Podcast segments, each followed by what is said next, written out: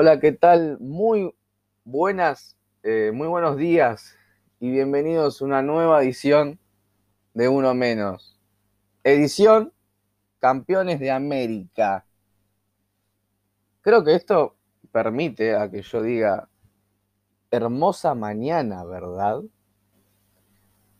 Porque para por ahí a los que estaban durmiendo, o los que están por ahí en otro lado, los que viven en una cueva, o los que están en otro universo, Ayer se jugó un partido de fútbol. Ayer se jugó la final de la Copa América.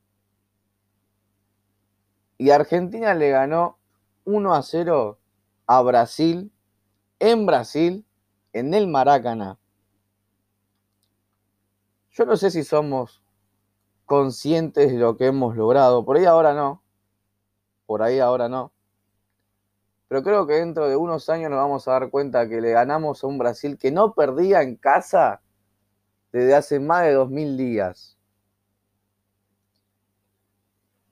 Ya no le quedan excusas a los anti-Messi para decir que no es el mejor jugador de todos los tiempos. Porque antes le decían, no, no ganó ningún título con la selección. Mirá Cristiano, sí. Hoy lo ganó. Hoy Messi, que ya lo tenía ganado desde hace tiempo, se ganó eh, la referencia al mejor jugador del mundo porque él lo es el mejor jugador del mundo. Y siempre lo fue. Y no sé por qué lo ponían en discusión. No lo entiendo. Pero hoy Messi, para todo lo que decía que tenía que ganar con la, selección para transformarse en el mejor jugador del mundo, hoy lo es. Hoy lo es. Y también otra cosa, para todos los periodistas, porque esto lo tenía muy guardado, para todos los periodistas, sobre todo de un canal específico que operaban más que cirujano, para todo lo que queríamos, que querían que perdiéramos, que nos vaya mal con Colombia, que nos vaya mal con Brasil hoy, que querían, que decían que no había proyecto, un campeón del mundo, un campeón del mundo quería que perdamos una final con Brasil, otro jugador que cree que jugó en los mejores equipos del mundo y que siempre fue un burro jugando, que queríamos que perdamos. Hoy esto es para ustedes. Ustedes queríamos que nos vaya mal y lo ganamos. Y la ganamos. ¿Eh? La ganamos con orgullo, la ganamos con corazón. Como siempre se nos criticaba que los equipos no tenían huevo, bueno, hoy lo demostramos. Le ganamos a Brasil, no le ganamos a un equipo cualquiera, ¿eh? le ganamos a Brasil en Brasil. Teníamos todo en contra, todo en contra, ¿eh? Todo en contra. Desde el 50 que Brasil no perdió una final en el Maracaná. Hoy dimos otro maracanazo. Es igual, es igual. sí, estoy, tengo saqué todo lo que tenía adentro, porque muchos habrán dado cuenta de todo lo que se habló de la selección, de todo lo que se puso en duda Scaloni. Lo querían sacar a Scaloni en medio de una Copa América o peor, antes de un Mundial. Y se hacen llamar periodistas que hinchan por la selección. Yo la verdad que no lo entiendo. Pero bueno, somos campeones de América. Algo que hace 28 años, años que no salíamos campeón de algo. Algo que por ahí nuestros abuelos, nuestros padres, nuestros tíos, algún que otro primo por ahí nos decía, salimos campeones en el Mundial 86, eso se sintió.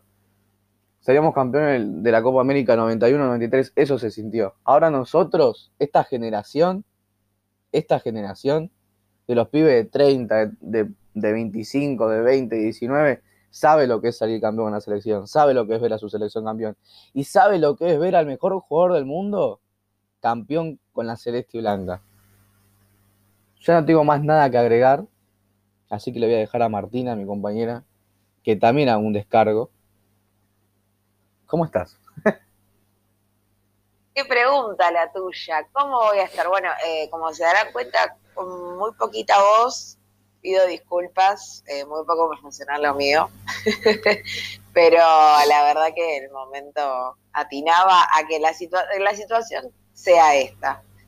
Bueno, agregando un poco también a lo que, a lo que decías, eh, tanto intentando hablar desde el periodismo e intentando hablar desde, desde el, modo hincha, la verdad que bueno, algo que, que, veníamos esperando, que veníamos soñando hace nada más ni nada menos que 28 años, nosotros los de 20, los de 20 y pico, somos una generación que, que bueno, que crecimos con una selección que a poco se fue reconstruyendo, que llegó a finales muy importantes, pero que no, no las pudo concretar, ya no hace falta ni que las nombremos porque todos sabemos cuáles son. Eh, que bueno, que a veces también se cuestiona esto, ¿no? De, llegar a las finales y no ganarlas, y esta, esta tenía que ser, y fue. Eh, creo que no solamente quisimos que, Argentina gane por Argentina, sino también por Messi. Eso, hasta los mismos, hasta los mismos jugadores de, decían que querían ganar más por, por Messi que por ellos o por, el país entero. Y finalmente se le dio. Creo que ya no hay, no hay ningún tipo de excusa más para, para ser anti-Messi. No, no se puede catalogar nada, nada porque todo lo que jugó lo ganó. Entonces, ya está, que no tiene títulos con la selección, bueno, listo, que las finales, se terminó todo eso, por suerte. Creo que, que, bueno, que a partir de ahora hay que seguir apuntando a esto, a, bueno, claramente a Qatar, que es el sueño de todos, pero, pero bueno, creo que el, equipo se está encontrando, que el grupo también, que, que la verdad nobleza obliga con, con todo lo que se habló de Scaloni en este tiempo, los cambios de ayer, digo, en la formación inicial fueron correctos todos. Eh, creo que no, no, no, no, cabe, no cabe ninguna duda que ya está, no, no se puede cambiar un técnico en plena, en plena copa, sobre todo cuando la idea es, es establecerlo hasta el Mundial. Pero bueno, no los quiero aburrir más con, con mi monólogo, así que sigamos, sigamos con esto. Pasamos de, en Twitter, pasamos de, de Scabobi a la escaloneta. Yo quiero decir que pasamos de, de, de Scabobi a la escaloneta. Eh, a Sexaloni también pasamos. Eh, pasamos, creo que se puede discutir mucho los procesos, todo el proceso de Scaloni, eh, algunos jugadores seleccionados, otros que se quedaron afuera, eh, los cambios por ahí, que había metido en algunos partidos, por ahí Argentina tenía identidad de juego. Todo eso se puede discutir. Lo que no se puede discutir es que logró formar un equipo, logró en todos sus aspectos, tanto futbolístico como también personal, porque todos los futbolistas que están ahí, todos se llevan bien. Yo creo que más, más, más que eso, Scaloni logró formar una familia en la selección, algo que por ahí no se veía tanto. Pero creo que la unión que tienen estos pibes para jugar en la selección hace mucho que me la veo. Y creo que tienen un montón de ganas de jugar siempre. Y también, como dijiste vos, nobleza obliga. Desde que lo empecé a bardear a Otamendi diciéndome que lo quería jubilar, el hijo de puta empezó a jugar bien. Y como tengo que reconocer, el partido que hizo Joel Otamendi fue totalmente bestial. Fue totalmente bestial. Fue eh, un mariscal, era tremendo lo que lo, cómo defendió Otamendi. Eh, con las garras que, con la garra que jugó, con, con, el corazón, jugaron todo con el corazón, la verdad, así que nada, eh, tengo que reconocer que Otamendi eh, levantó muchísimo el nivel, fue de menos a más, eh, desde su error con Chile hasta marcar a Neymar y no dejarle espacio, o a cualquiera que, sin, que pasara por ahí, eh, la verdad que nada, es para reconocer lo que hizo, lo que hizo Otamendi, ¿no? Que lo, lo, lo jubilé, hace un, menos de un mes lo jubilé y hoy lo quiero, lo quiero siempre. No, creo que, que, nos pasó a todos, pero también el hecho de que haya ido de menos a más es nada más ni nada menos que por la confianza que le puso el técnico y el cuerpo técnico, si se quiere, en él, porque tranquilamente eh, se, se, lo podría haber relegado del equipo titular o se le podría haber dado mucho menos minutos de los que tuvo.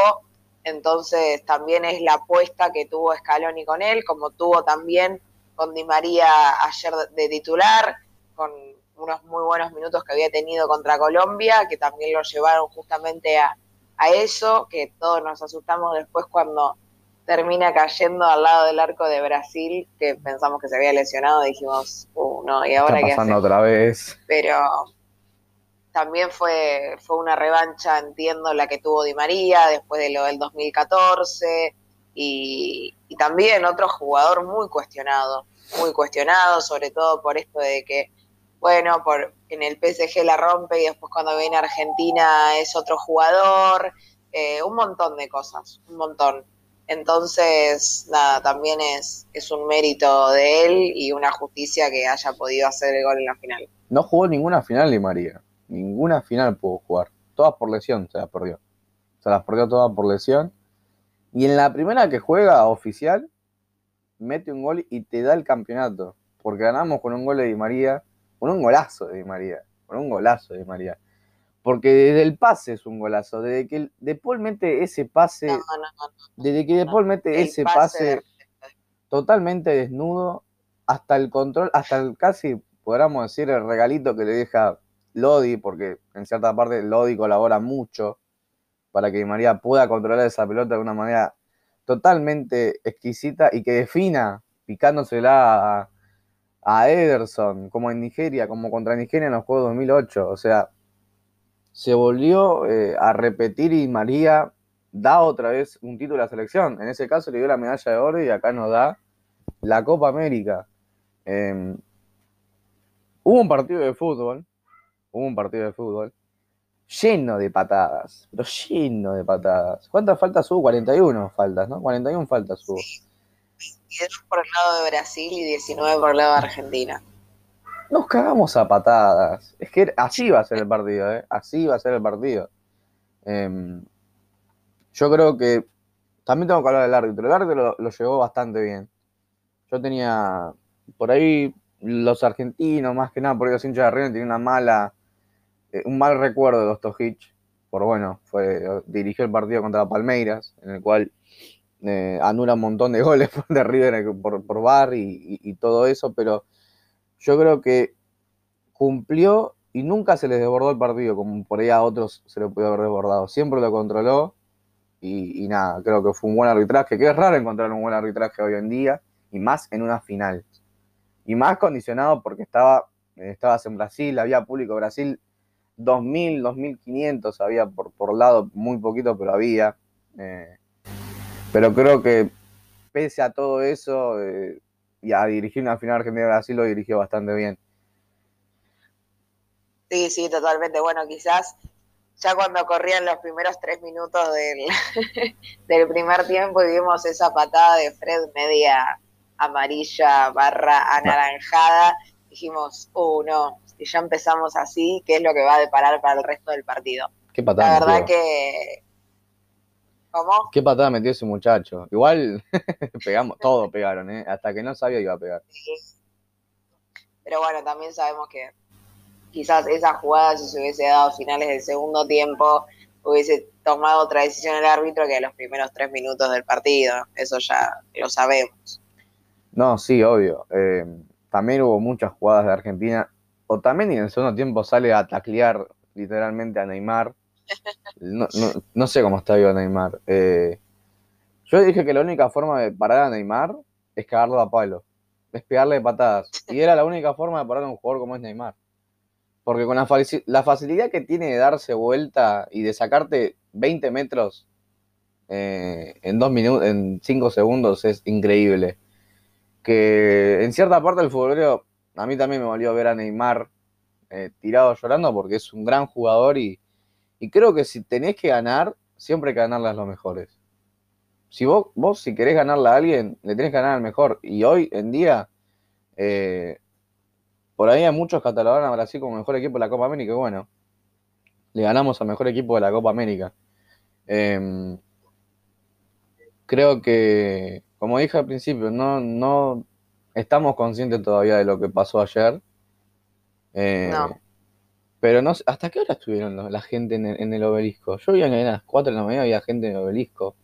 Sí, Eh, sí, sí, sí, sí. Que en cierta, verdad, en cierta parte- eh, no me quiero poner moralista, está mal, pero Sí, ya lo sabemos. lo pero sabemos todos, pero era inevitable que no pasara esto. Y no solo en el obelisco, en el Monumento a la Bandera, eh, Todo el mundo, En todo el festejos mundo. en China, en la India. Estaba viendo en Bangladesh, estaba viendo también festejos ahí, en todos lados, todo, todo lo que genera, todo lo que ge- genera Messi también, ¿no? Porque eh, eso es lo que genera tener el mejor jugador de la historia de este deporte eh, en tu selección y que es argentino. Compartir nacionalidad con el mejor jugador del mundo es un privilegio para nosotros. Bueno, Eh, mismo en la previa eh, veíamos imágenes en Sport y en demás medios donde habían hinchas de Brasil junto a los argentinos alentando por Argentina. O sea, eso es algo que no se puede explicar, porque, a ver, yo lo pensaba al revés, ¿no? Si esta copa se hubiese dado en Argentina, como iba a ser en un principio, con una final Argentina-Brasil en el Monumental y todo lo que quieras, nunca vas a ver a un hincha de Argentina yendo eh, a ponerse una camiseta de Brasil y alentar por Brasil. O sea, eso es algo impensado. Y sin embargo, creo que, bueno, el artífice de todo esto es Messi, ¿no? Pero es, es una locura, es una locura. Desde que empezó la Copa hay hinchas brasileros, hay brasileros hinchando por Argentina, hinchando por Messi, como el pibe que tenía tatuado Messi en la espalda, que después, después se lo firmó. Desde ese día que no podíamos salir campeones. Estaba todo dado para que salgamos campeones. Y lo dijo De Paul, un poco, un poco alegre, que dijo que nosotros íbamos a ser campeones acá, en Brasil. Y bueno. el que dijo que también iba a ser campeón era Richarlison. Bueno, eso también. Pero eh, él nunca dijo de qué Copa América. Aclaremos que nunca dijo de qué Copa América. El Everton, capaz que claro, el Everton. el Everton, el Everton de, Viña, por ahí. Eh, nunca dijo, o por Everton también, que está jugando en la Benfica. Nunca dijo qué Copa América. Nunca dijo qué Copa América. Eh, ¿Cómo seguimos? Eh, ¿Me puedes dar el 11 de la gloria? Eh, los 11 que ayer salieron. un poquito de fútbol, ¿no? Sí. Un poquito nada más. Un poquito. Muy poquito, porque tampoco hubo mucho. Bueno, Argentina formó con, el Dibu Martínez en el arco, Enorme. Montiel, Romero, Otamendi y Acuña en la defensa, en el mediocampo el famoso De Paul Paredes Lo Chelso, y arriba Messi, Lautaro Martínez y Di María, el autor del gol. El autor de la gloria. Eh, creo que el Cuto y Romero jugó roto, pero jugó bien. Eh, en un momento yo no pudo más y bueno, como era de esperarse, iba a salir en algún momento. Eh, pero jugó, jugó, bastante bien el Cuti Romero. Claro, la defensa de Argentina ayer, eh, que se, la, se la criticó bastante, la hemos criticado bastante, de un equipo que se tiraba a defender y no sabía defender. Ayer jugó un partido impresionante. Ayer jugó un partido impresionante, con agresividad, eh, siempre estar pegado a Neymar o a cualquier jugador. a Neymar lo asfixiaron de una manera impresionante. Eh, y ya ah, creo que a los dos minutos Otamendi lo fue a marcar de una manera totalmente desquiciada. Eh, y así fue como se lo marcó Neymar todo el partido. Y el encargado, más que nada de marcar a Neymar, eh, fue De Paul. El encargado de, llevarlo siempre, de, acorralarlo, de sacarle la pelota.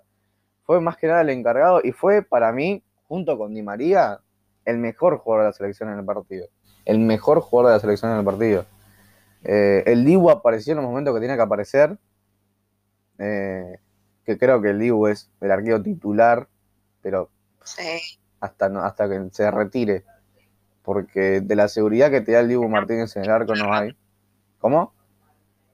Tenemos arquero para rato. No, sí, tenemos arquero. Tenemos central con, con Guti Romero. Tenemos mediocampo con Paredes, o si no, lo tenés a Guido Rodríguez, con De Paul, con Lo Chelso. Eh, tenemos laterales como Molina y Montiel, que Montiel la verdad ya jugó un partidazo tremendo, otro que también ha jugado poco Montiel en la selección y lo poco que demostró eh, dejaba muchas dudas, pero ayer jugó un gran partido Montiel.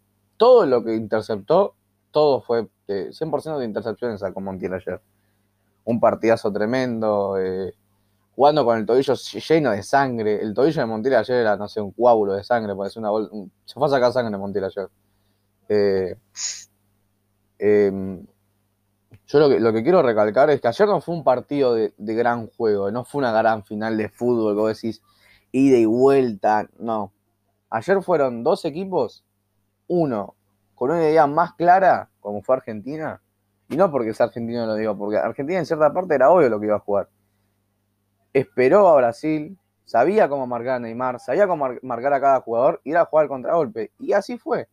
Y Brasil con un equipo lleno de figuras, nunca supo, nunca pudo descifrar la defensa argentina. ¿Tuvo oportunidades Brasil? Sí, las tuvo. ¿Las concretó? No las concretó. En el segundo tiempo eran cinco delanteros, cinco delanteros, para tratar de hacer un gol a Argentina. y no pudieron. Y no pudieron. Porque Brasil ayer no tuvo una idea de juego. Lastimosamente ayer Brasil no tuvo una idea de juego. Y por ahí no la habrá tenido en toda la Copa América, pero por ahí no se lo decía porque ganaba. Pero ayer Brasil no tuvo una idea de juego. Y Neymar, y dependió mucho de Neymar también, porque Neymar se activó, en el segundo tiempo se activó de una manera impresionante. Metió, empezó a dar pases, empezó a generar juego, empezó a meter centros.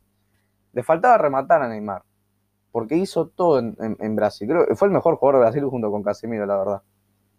Eh, pero creo que. Sí, sí, sí. No, sí, sí, vos, porque ya iba a decir. No, tranquilo, no, no pasa nada, para eso estamos, para hablar. A lo que iba, me, me parece que quizás no fue el mejor partido de Argentina de la Copa América, tampoco sé si definir al, de, al de Ecuador o al de Colombia como, como uno de los mejores, pero sí que, que Argentina hizo las cosas bien en tiempo y espacio saliendo a, buscar el gol quizás de una manera más de, contragolpe, porque Brasil era el que atacaba en ese momento, el que tenía la pelota. Creo que, llegó como en un, no sé si efecto sorpresa, pero nadie se esperaba el gol de Argentina en ese momento, o por lo menos a mí me pareció eso.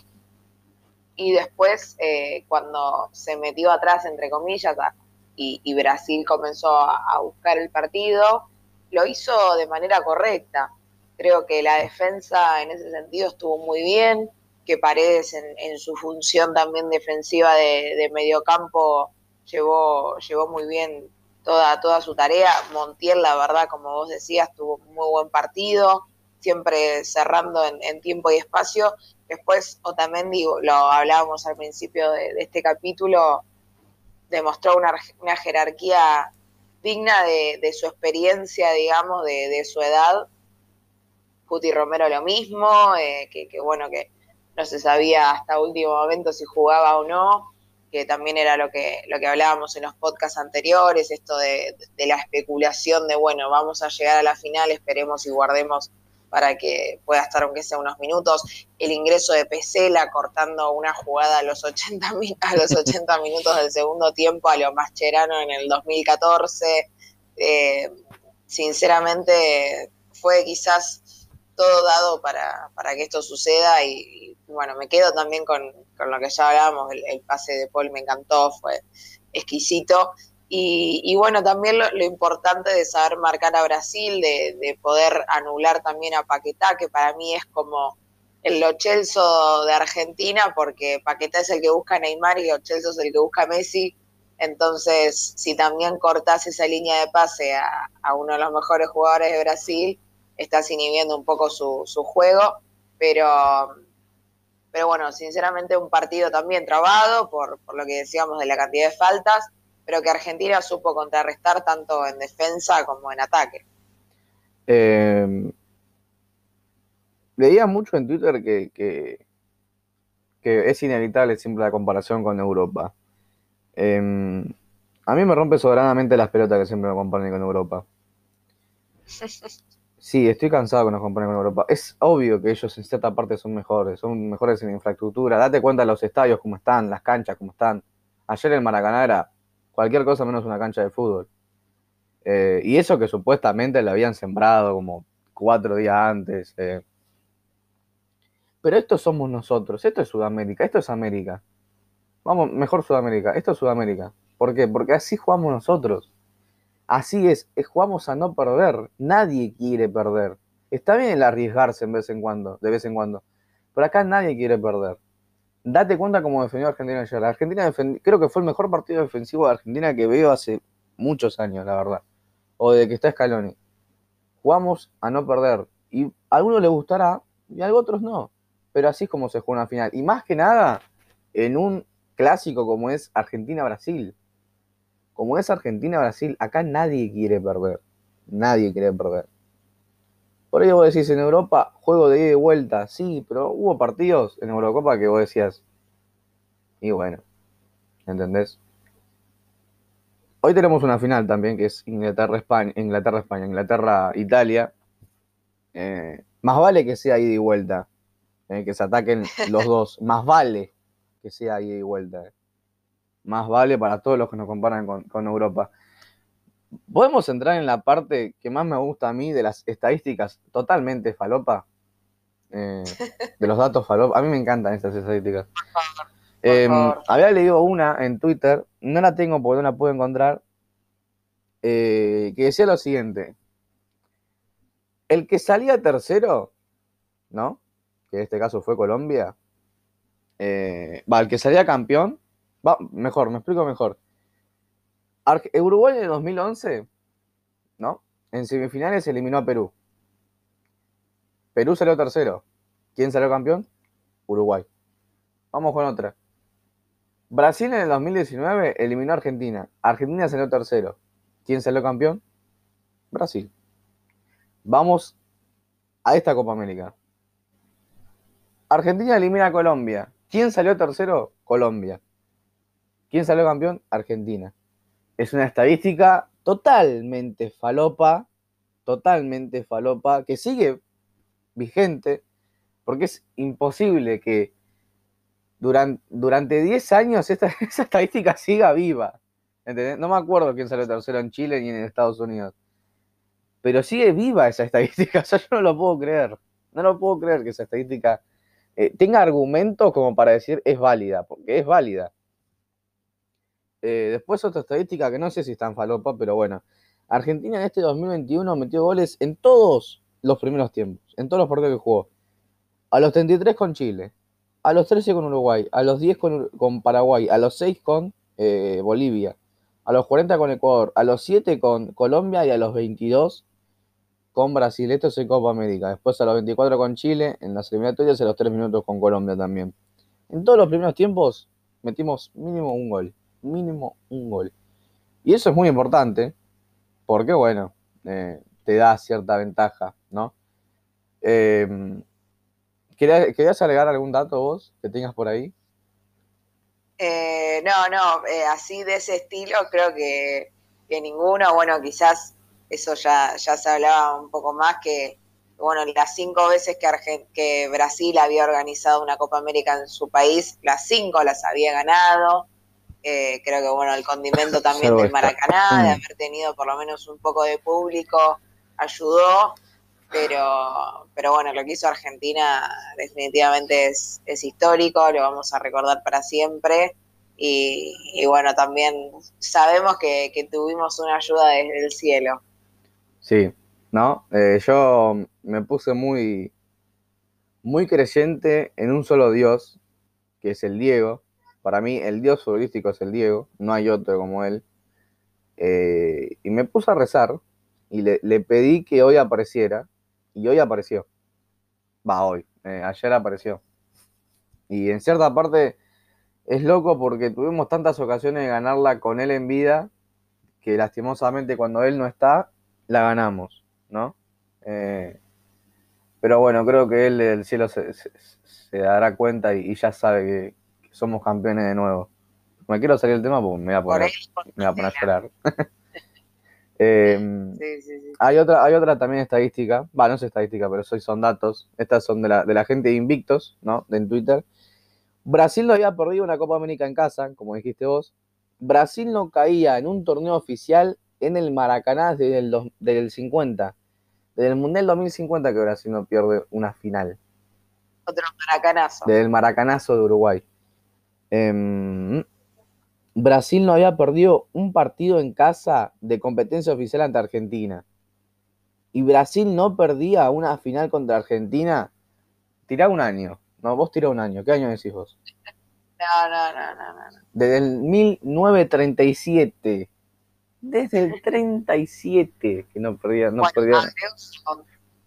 agrego, otro dato más de los chicos de Data Ref.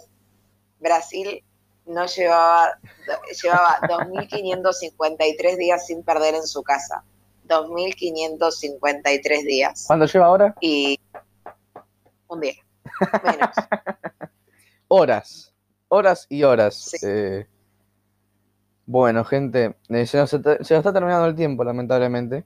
Eh, así que nada, quiero agradecerles a todos los que estuvieron en esta cobertura de la Copa América, que vamos a seguir porque esta semana tenemos Libertadores, ¿no? Descansamos una mierda. Eh, así que nada, eh, les agradezco y salud. Salud porque somos campeones. Nos vemos. Hasta la próxima.